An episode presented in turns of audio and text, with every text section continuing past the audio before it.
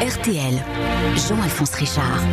Bonjour, très heureux de vous retrouver dans Confidentiel, de partager avec vous cette heure où nous côtoyons des hommes et des femmes célèbres, où nous suivons pas à pas leurs existences dans la lumière ou l'ombre, à travers leurs succès ou leurs désillusions. La vie de l'homme dont je vous raconte aujourd'hui l'histoire, cette vie-là, est un roman américain, une success story pour les uns, une tragédie pour les autres, garant de l'Amérique éternelle pour les premiers, gangster qui aurait réussi le braquage du siècle pour les second en s'emparant d'un pays tout entier. Mais avant de devenir le 45e président des États-Unis, il y a eu une autre vie méconnue qu'on va évoquer avec notre invité du jour, Philippe Corbet. Trump, la vie d'avant, confidentiel Donald Trump, c'est tout de suite sur RTL. Confidentiel Donald Trump sur RTL. Jean-Alphonse Richard. Donald Trump n'a jamais voulu être président, entrepreneur, milliardaire ou vedette de la télé-réalité. Depuis sa plus tendre enfance, il ne rêvait qu'à une seule chose, être roi. Un monarque qui vivrait selon son bon plaisir dans un château en Floride. Pour y parvenir, il allait raconter un conte qui commençait ainsi. Il était une fois un bébé blond sur la tête duquel les fées de l'Amérique avaient déposé une couronne.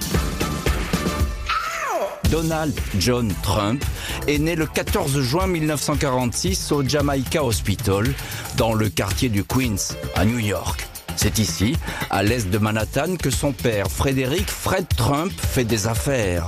La guerre est finie et l'entreprise immobilière prospère. Elle construit des milliers d'appartements dans le Queens et à Brooklyn. En une vingtaine d'années, le patrimoine des Trump va tripler.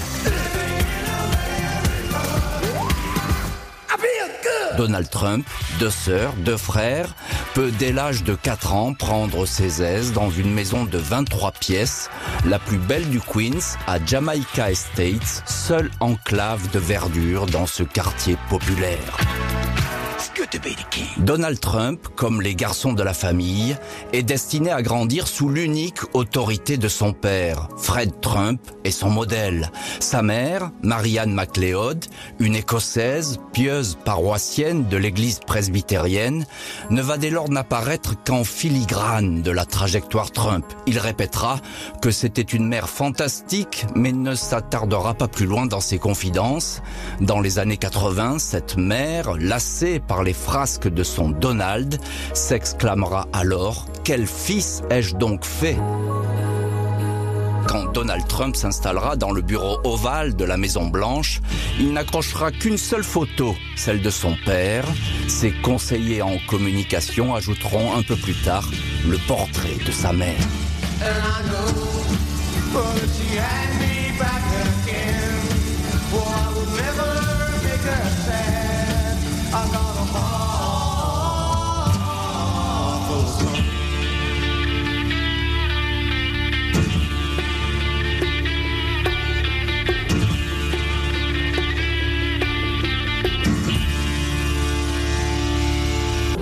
Donald Trump veut faire ses preuves pour briller face à ce père autoritaire, brutal, qui l'écrase, le complexe et l'intimide, même s'il s'en défend.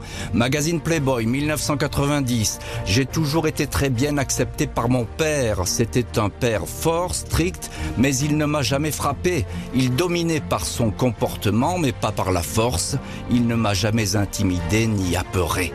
Le fait est que Donald doit tout mettre en œuvre pour plaire à son père, seule condition pour peut-être lui succéder. Un père tyrannique qui n'aime pas le fast. Déjeune trois fois par semaine dans un modeste restaurant italien du Queens, où il épate l'assistance en donnant le montant exact de l'addition avant que le serveur n'arrive. Un père près de ses sous. Il a installé ses bureaux dans un ancien cabinet de dentiste dans un coin de Brooklyn où les loyers sont misérables. Sa seule extravagance, se souviendra Donald, sera d'offrir un jour une Rolls rouge à sa mère.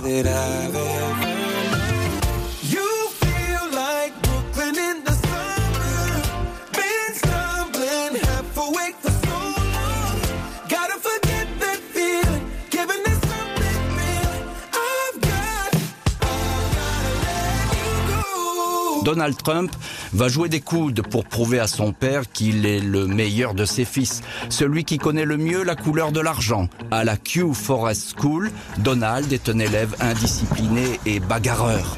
Il se vantera un jour d'avoir cassé la figure d'un professeur de musique qu'il trouvait médiocre et de lui avoir fait un œil au beurre noir. Un voisin dira avoir vu le jeune Trump jeter des pierres sur son fils alors que celui-ci n'était encore qu'un bébé.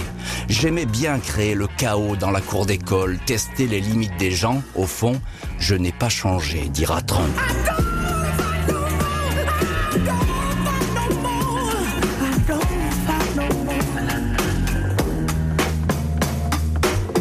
Quand son père découvre que son fils préféré dissimule une collection de couteaux à cran d'arrêt, il l'envoie illico à la New York Military Academy, un internat interdit alors aux Noirs et aux femmes, histoire de le remettre sur le droit chemin.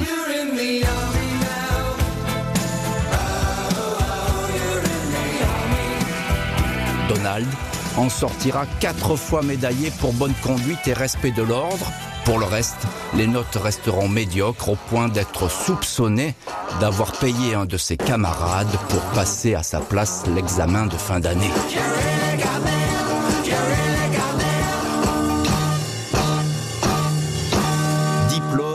Diplôme, à la Military School, Donald Trump a été classé plus grand séducteur de l'année 1964 par ses camarades. Premier titre de gloire pour ce jeune homme qui se décrit comme irrésistible, mince, grand et beau parleur. Lors des fêtes de l'école, seul moment où les filles sont admises, puis à la Wharton School, l'une des meilleures écoles de business du pays, ses petites amies se ressemblent toutes.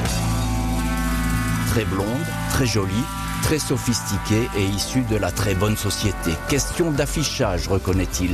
Des trophy women, des femmes trophées, comme il dira souvent. Quand il rachète le concours Miss Univers, il est heureux de régner sur ses candidates. La Miss Utah et d'autres se souviendront longtemps de leur première rencontre avec Trump, alors un homme marié.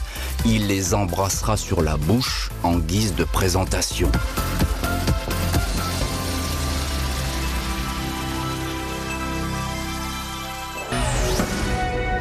RTL. Confidentiel Donald Trump. Jean-Alphonse Richard. En cette année 1968, Donald Trump, 22 ans, costume italien, cravate et voiture décapotable, décroche son diplôme de business. Les États-Unis sont en ébullition, la jeunesse dans la rue, les émeutes raciales, la guerre au Vietnam, mais le jeune homme pressé s'en moque. Il poursuit une idée fixe, devenir celui qui détiendra les clés de l'entreprise familiale. Donald va ainsi s'imposer au cours d'une lutte familiale tout aussi feutrée qu'impitoyable. Fred Jr., le frère aîné, l'héritier désigné, mais il est trop tendre, pas taillé pour affronter Donald dans ce combat à couteau tiré. L'aîné se retire, il s'en va, devient pilote de ligne et veut se faire oublier. Mais Donald ne le lâche pas. Un jour, il déboule chez lui dans le Massachusetts pour le sermonner devant son épouse et ses enfants. Il lui lance ⁇ Papa a honte de toi, tu n'es jamais qu'un chauffeur de bus amélioré. Fred Jr. revient alors dans l'entreprise un poste anonyme et subalterne. Il est malheureux, sombre dans l'alcool, foudroyé par une crise cardiaque à 42 ans.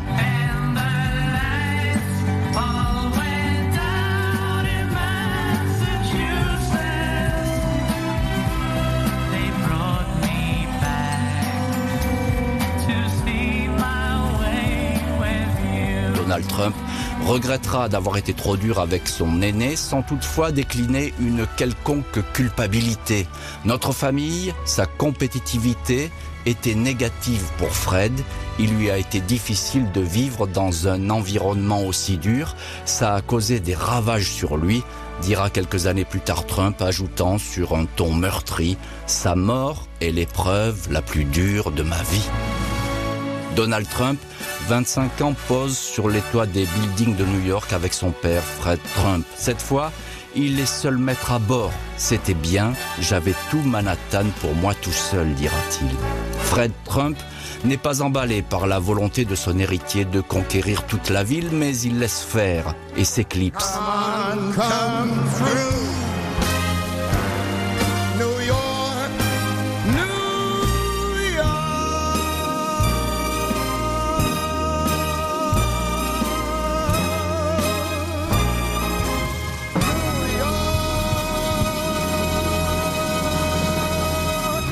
Trois ans, son fils rebaptise la société familiale d'un nom ronflant et ambitieux, The Trump Organization, l'organisation Trump. Les bureaux miteux de Brooklyn sont déménagés au cœur de Manhattan, les beaux quartiers, la 5e avenue. Encore deux ans, et Donald pose pour le New York Times devant une Cadillac couleur argent immatriculée à ses initiales. L'article le présente alors comme le plus grand entrepreneur des années 70. Tel père, tel fils, titre notre journal. Trump est alors derrière tous les chantiers, rien ne l'arrête, même pas la justice qui accuse l'entreprise de refuser les locataires noirs. Devant les juges, il jurera ignorer les noms, la nationalité et la couleur de peau de ses locataires. Donald Trump bâtit son empire. Il redonne vie à des projets dont personne ne voulait. 400 millions de dollars injectés dans un centre de congrès, le Miracle Center, le centre du miracle comme il l'appelle. D'autres centaines de millions pour la construction à la chaîne d'appartements à New York, le Village Trump comme il dit. Donald rachète un hôtel vieillissant et Decati, le Commodore, pour le transformer en palace et le partager avec le groupe Hayat. Trump est un négociateur hors pair et son seul nom inspire confiance, de quoi rassurer les banques.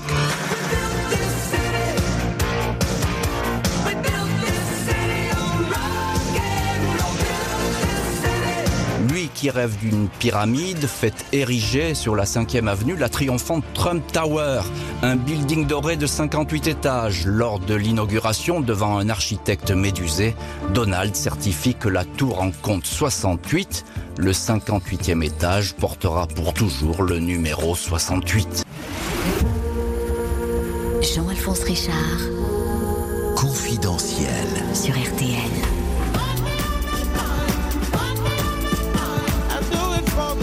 Rien ne résiste à Donald Trump, ni l'argent qui l'attire comme un aimant, ni les relations, même si elles sont parfois sulfureuses, avec la mafia qui rôde autour de lui, ni les femmes avec lesquelles il s'affiche. Trump écume les clubs de Manhattan, flatté qu'un journal le qualifie de Don Juan et le compare à Robert Redford. Au Maxwell's Plum, un restaurant pour banquiers et avocats fortunés. L'entrepreneur croise Ivana Zelnikova, née en Tchécoslovaquie, trois ans de moins que lui. Mannequin dans une agence de Montréal. Il lui fait porter des roses. Elle les ignore. Il l'invite au ski pour lui apprendre le slalom. Elle l'humilie en allant dix fois plus vite que lui. Donald, vexé, ne skiera plus de la journée. Ivana est la première femme qui lui tient tête. La première qui ne se décompose pas non plus face au patriarche Fred Trump. Quand ce dernier lui demande de s'habiller plus décemment, elle choisit une robe sans décolleté mais qui, en se retournant, ne dissimule rien d'un dos nu jusqu'aux fesses.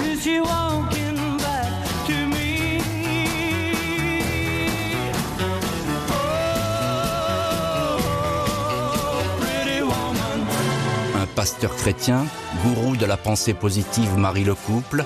Pendant 15 ans, Ivana sera la meilleure conseillère de Donald, sa dame de fer, son âme sœur, la mère de ses trois premiers enfants, la première à avoir compris qu'il voulait avant tout briller quand elle décorera leur triplex de 1000 mètres carrés au sommet de la Trump Tower.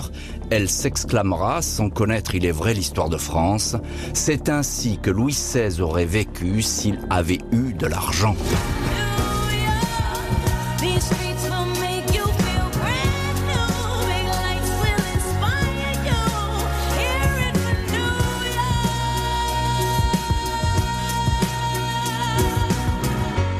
Donald Trump est l'homme qui fait revivre Big Apple, la grosse pomme, Manhattan.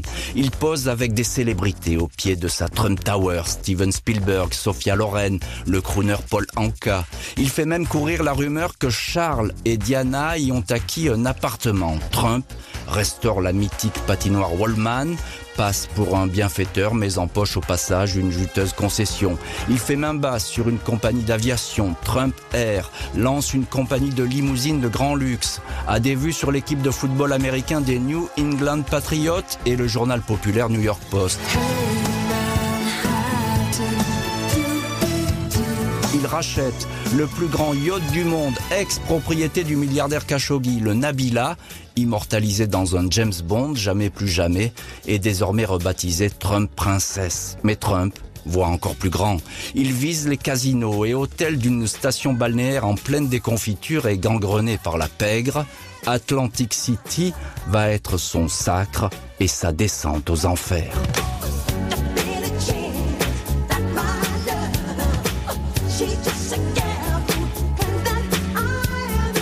En ce printemps 1990, Donald Trump, 44 ans, fend la foule et une armada de photographes en tenant le bras de Michael Jackson. Le roi de l'immobilier et le roi de la pop traversent le hall monumental du Trump Taj Mahal à Atlantic City, le plus grand casino jamais construit, plus d'un milliard de dollars d'investissement, la huitième merveille du monde, comme dit Trump. Dans son best-seller Art of the Deal, Le plaisir des affaires, dans l'édition française, il le reconnaît, je joue sur les fantasmes des gens.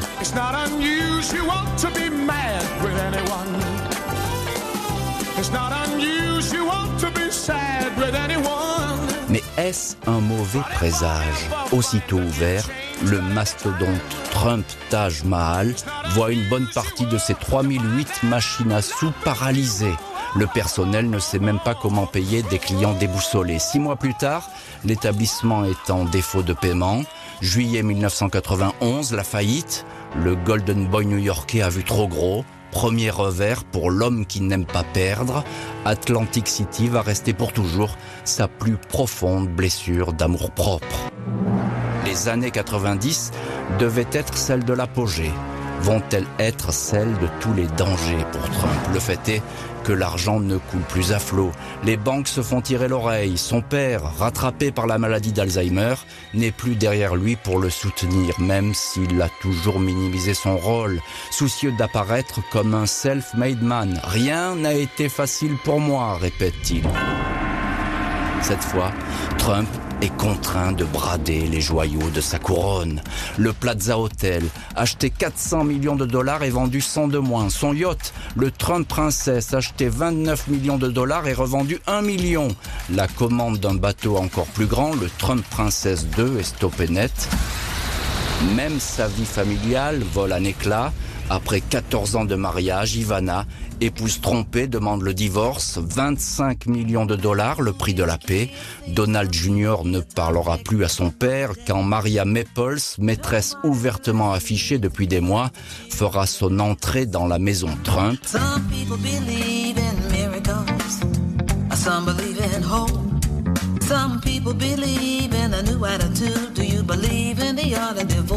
Donald phallocrate assumé, présentera sa nouvelle conquête, ancienne Miss Géorgie, blonde starlette de la télé, 12 ans de moins que lui, comme sa showgirl, celle qui allait permettre que le spectacle continue.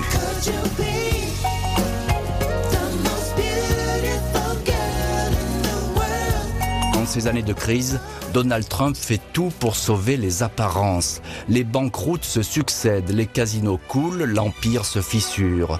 En 1995, l'entrepreneur déclare une perte de 916 millions de dollars. Trump, touché, mais jamais coulé.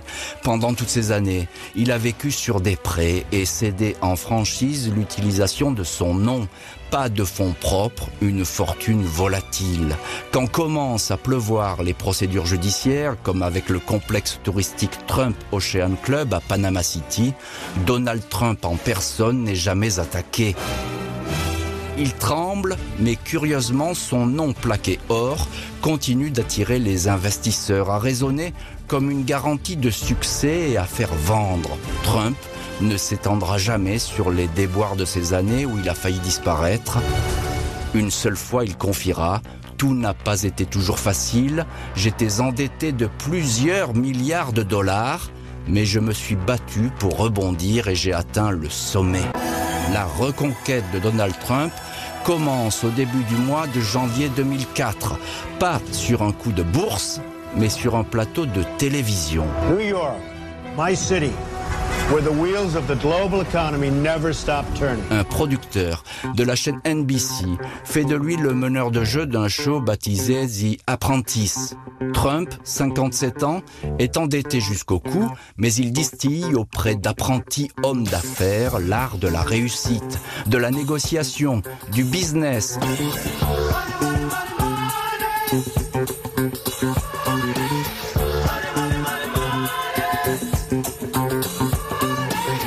Premier candidat, David, en fait les frais quand l'entrepreneur lui lance dans la Trump Tower, un ascenseur vous monte au sommet, l'autre vous renvoie dans la rue. David, vous allez descendre, vous êtes viré. You're fired. Avec The Apprentice, immense succès d'audience, Donald Trump refaçonne son image. Des millions d'Américains se laissent bercer par ce nom, cette mèche blonde, le bagou de cet homme qui, comme le roi Midas, transforme tout ce qu'il touche en or et qui martèle le truc pour devenir un grand entrepreneur, un grand athlète, un grand écrivain. Soit vous êtes né avec, soit vous ne l'avez pas.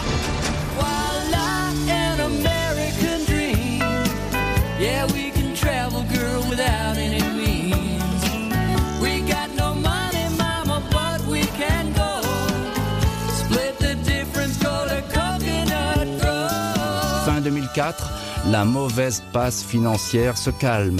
Le ciel s'éclaircit pour Trump. À la fin de la première saison de The Apprentice, Donald demande la top modèle Melania Knoss en mariage en lui offrant une bague à un million et demi de dollars. Ils se sont rencontrés cinq ans plus tôt au Kit Kat Club sur Times Square alors que l'entrepreneur se séparait de Maria Maples. A kiss on the hand may be quite continental, but diamonds are a girl's best friend. Melania est son porte-bonheur. Avec elle, le revenant Trump recommence à se montrer à Mar-a-Lago, sa propriété de Palm Beach, acquise en 1985. Une maison de 114 pièces, construite dans les années 20. Ivana, Marla, puis Melania ont toutes posé ici à la façon d'une famille royale. C'est le Versailles du roi Donald. Il a rebaptisé le lieu Trump Castle, le château Trump. On y croise la chanteuse Whitney Houston, le rocker Rod Stewart, le promoteur de boxe Don King. Trump transforme le domaine en super club privé pour super riches. Moyennant un abonnement exorbitant, on peut le côtoyer et même jouer au golf avec lui. Il crée un bal annuel des célibataires avec 350 mannequins. On y voit régulièrement le financier Jeffrey Epstein jusqu'à ce que celui-ci ne tombe pour prostitution de mineurs. Donald Trump déclare ⁇ Je suis le roi de Palm Beach, ils viennent tous ici, ils mangent tous ici, ils m'adorent tous et ils me lèchent le cul. Puis ils partent et disent ⁇ Tu as vu comme il est horrible, mais je suis le roi ⁇ Trump est le roi de Palm Beach, pourquoi ne deviendrait-il pas alors le roi des USA Jamais le ressuscité n'a été aussi sûr de lui-même. Quand on réussit une deuxième fois, ce n'est plus de la chance, mais une performance, dit le phénix de la finance. Image de vainqueur dans un pays qui aime les gagnants. Il ne cache pas depuis des années l'ambition qui le consume, régulièrement répétée à l'oreille des journalistes, celle de pouvoir entrer un jour à la Maison Blanche, devenir président.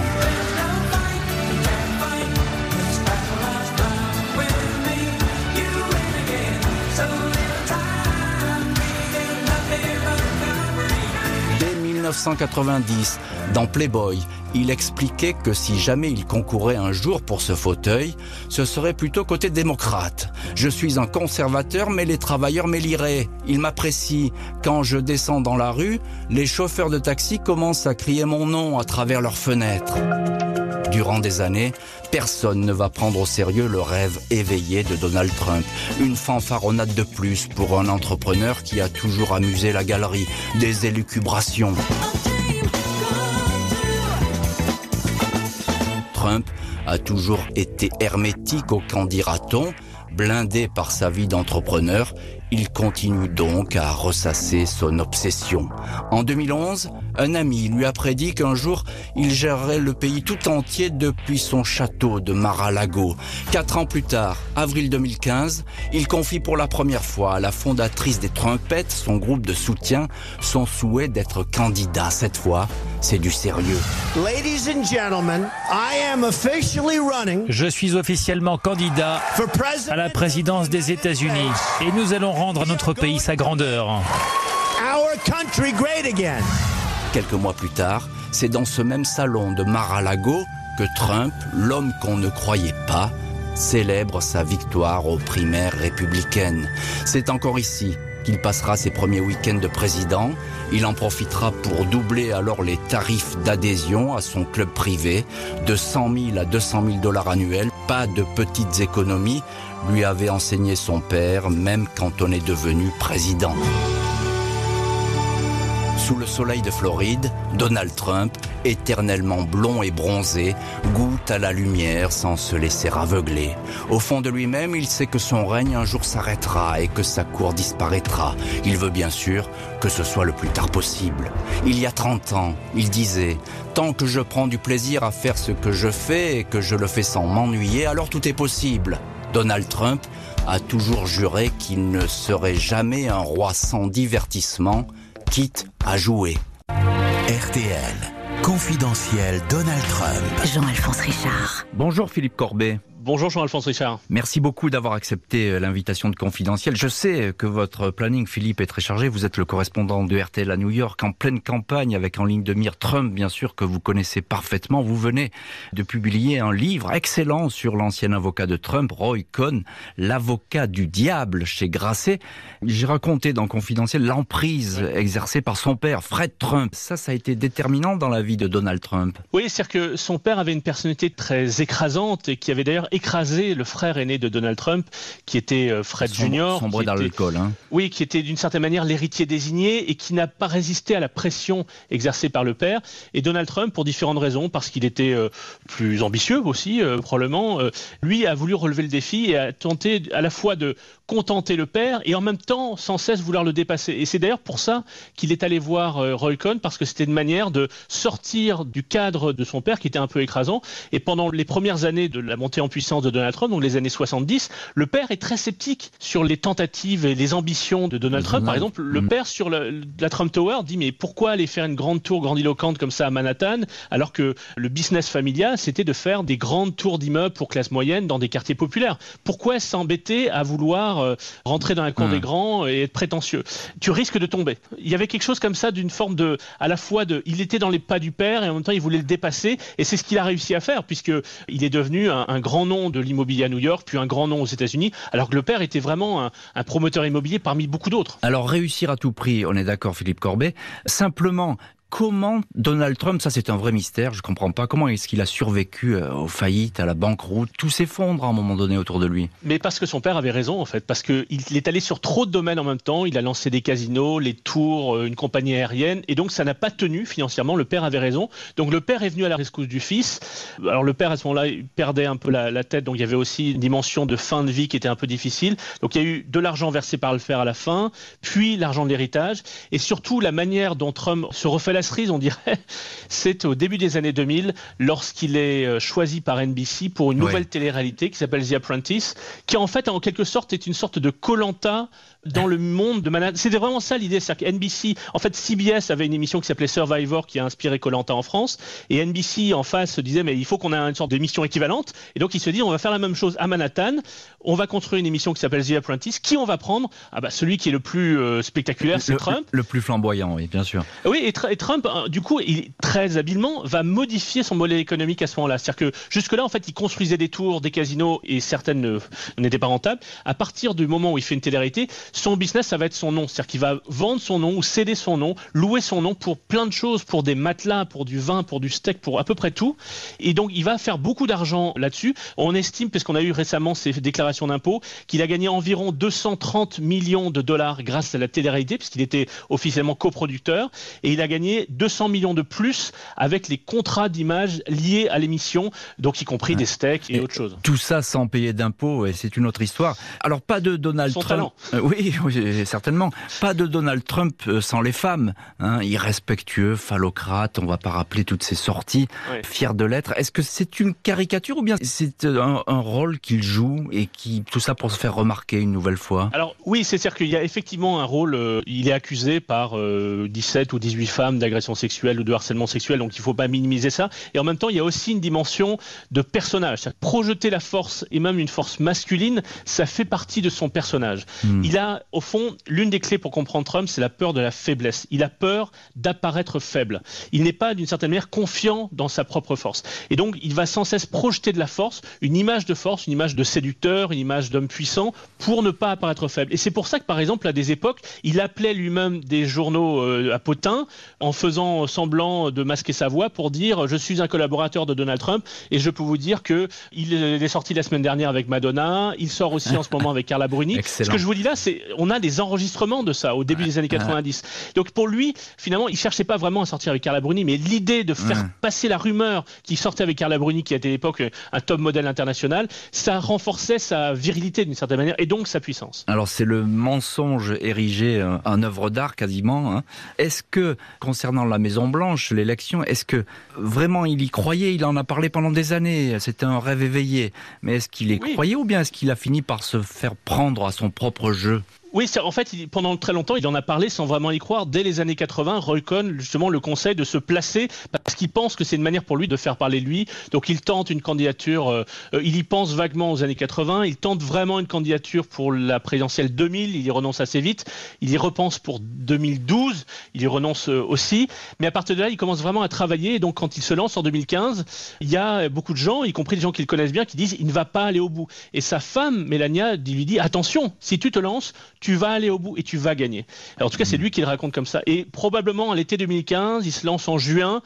Et quand il voit les premiers meetings, l'effet que ça procure et le fait qu'il est à l'aise et qu'il il se passe quelque chose dans le pays, probablement à la fin de l'été 2015, il se dit qu'il va peut-être aller euh, plus loin qu'il n'imaginait et que ça va peut-être l'amener jusqu'à la Maison Blanche. Mais quand il se lance en juin 2015, c'est une manière de relancer l'intérêt autour de lui, sa télé-réalité, etc. C'est d'abord une opération commerciale plus qu'une ambition politique euh, purement politique. Je sais Philippe que je vous demande l'impossible, mais qui est finalement Donald Trump? Est-ce qu'il croit seulement en ce qu'il fait, en ce qu'il est? Pour lui, les idées importent peu. D'ailleurs, dans cette campagne en ce moment, il a peu d'idées nouvelles pour le second mandat. Mais il faut quand même reconnaître une chose, c'est qu'on l'aime ou qu'on le déteste, Donald Trump est un personnage extraordinaire, un personnage, et il est en dehors de l'ordinaire. Il restera, quoi qu'on pense, une personnalité tellement à part dans l'histoire américaine. Jamais un président n'aura été euh, un tel personnage. Et en cela, d'une certaine manière, il restera dans l'histoire. Qu'est-ce qui restera de l'histoire de George Bush ou de Barack Obama? On ne sait pas. Mais en tout cas, il restera euh, dans l'histoire, euh, Merci beaucoup Philippe Corbet de nous avoir parlé de cet homme que vous suivez pas à pas depuis des années, Donald Trump. Merci à l'équipe de l'émission, Justine Vignot à la préparation, Sébastien Dudouis à la réalisation. Demain, 14h30, l'homme qui portait un Walter PPK sous son smoking, James Bond, Sean Connery, qui nous a quittés en octobre dernier. Tout de suite, vous retrouvez Laurent Ruquier avec l'été des grosses têtes.